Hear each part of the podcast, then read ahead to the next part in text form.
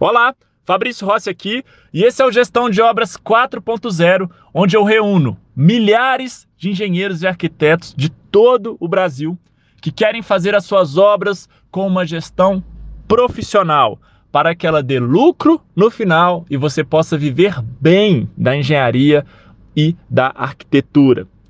Eu fiz um post ontem no meu Instagram que dizia o seguinte, abre aspas, já chega de engenheiro ou arquiteto recém-formado fazer o papel de encarregado de obras. Fecha aspas. Simples assim. Eu vi muitos engenheiros recém-formados, isso não aconteceu comigo, mas eu vi muitos engenheiros recém-formados fazerem o papel ali de encarregado de obras, de encarregado geral, de mestre de obras. E eles ficavam tristes, frustrados, alguns chegavam a pensar em desistir da engenharia, alguns ficavam 100% desanimados com aquela obra e ficava sempre muito reclamando. E eu acho que eles estavam certos, tá? Porque a função de um engenheiro, mesmo recém-formado, o engenheiro em uma obra ele atua no nível de gestão da obra e encarregado de obras, mestre de obras, encarregado geral e toda a galera de execução estão no nível de execução, não estão no nível de gestão. E aí, tiveram também algumas pessoas que não entenderam isso que eu quis dizer e geraram os comentários lá. Olha só os comentários, presta atenção. Teve gente que falou assim: não concordo com essa postagem. Eu acho que só de ter a oportunidade já está muito bom. Outros falaram assim: é, não dá para um recém-formado querer ter o piso salarial. Outros falaram assim: não dá para um engenheiro recém-formado querer ter a função de engenheiro sênior e querer é, ser o gerente de toda a obra porque ele não tem experiência. Conseguiu perceber que todo mundo que não entendeu muito bem e falou que era contra, falou assim de ter, ter, ter. E essa minha frase, ela não falou em ter.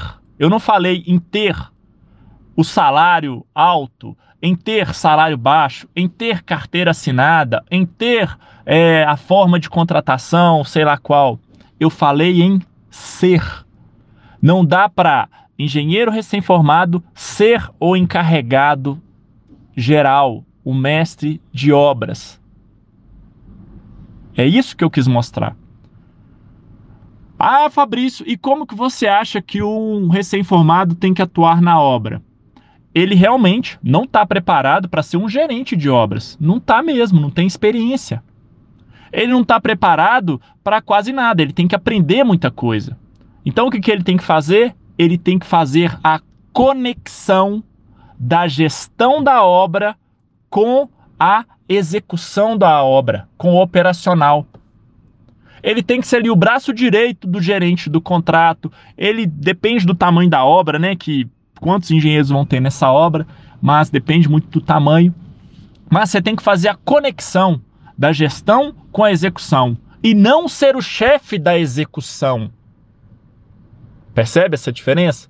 E como que faz essa conexão? Olha, é mostrar para o encarregado geral é, como que o, que o que está nos projetos, quem que vai ser, ah, vai entrar um novo subempreiteiro, como que é o jeito de vocês trabalharem, tá? É acompanhar o subempreiteiro, é conhecer os projetos, é ajudar com o pessoal lá nas questões de segurança do trabalho, é não deixar faltar insumos na obra. O que, que são insumos? Material, equipamentos, mão de obra, ferramentas também, então, é fazer essa conexão da gestão com a execução para execução rodar ali é, de uma maneira azeitada, tá? De uma maneira ali que as coisas não vão ficar ali truncadas, que a obra não vai ficar parada. É isso.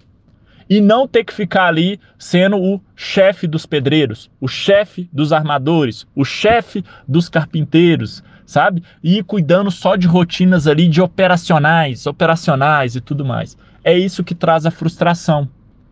Por quê? Geralmente a galera do nível operacional você faz mais é, é, trabalhos do presente, né? Você tem que executar aquilo e executar e você não pensa tanto no futuro.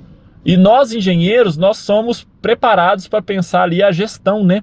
Para tomar decisões e tudo mais. Então, é, é isso que eu quis dizer. Eu não sei, nesse grupo aqui tem muitos engenheiros recém-formados. E dá uma olhada. Às vezes isso que eu falei para você que faz sentido. Às vezes é, você pode até estar tá fazendo isso na sua obra, né? Esse papel. Às vezes você pode estar tá até aí meio desanimado, meio frustrado. Então procure fazer essa conexão da gestão com a execução e não ser o chefe da execução, tá? Você não é encarregado de obras, você não é mestre de obras, tá? Mesmo que você esteja começando, ok? E não tem problema nenhum, tá, gente? É, você que está ouvindo esse áudio, tem problema nenhum ser encarregado de obras, ser mestre de obras, problema nenhum. Só que não é o papel do engenheiro, eu até costumo dizer que se eu fosse pedreiro, eu ganharia 10 mil reais por mês e teria fila de clientes é, me esperando para atender, de tão bem que eu ia trabalhar, né, com prazo, com qualidade e tudo mais. Então não tem problema nenhum ser encarregado ou mestre de obras, só que não é o papel do engenheiro. Ok? E para eu encerrar esse conteúdo aqui, quando você tiver a sua própria construtora, cerca de 30% do pessoal que me acompanha aqui tem o seu próprio negócio. Quando você for dono da sua própria construtora, dono da sua própria empresa, quando você for gerente de um contrato, de uma obra pequena, média ou grande, e você tiver engenheiros recém-formados na sua equipe, jamais faça dele um encarregado de obras. Ele tem que fazer a conexão entre a gestão e a execução. Entendido? Vamos para cima. Eu estou gravando esse áudio hoje, numa terça-feira pela manhã, lindo sol aqui em Belo Horizonte. Vamos ganhar o nosso dia, vamos ganhar a nossa semana. Desejo sucesso. Vamos para cima e tenha sempre uma atitude vencedora. Vamos entrar em campo para vencer. Grande abraço e até um próximo conteúdo.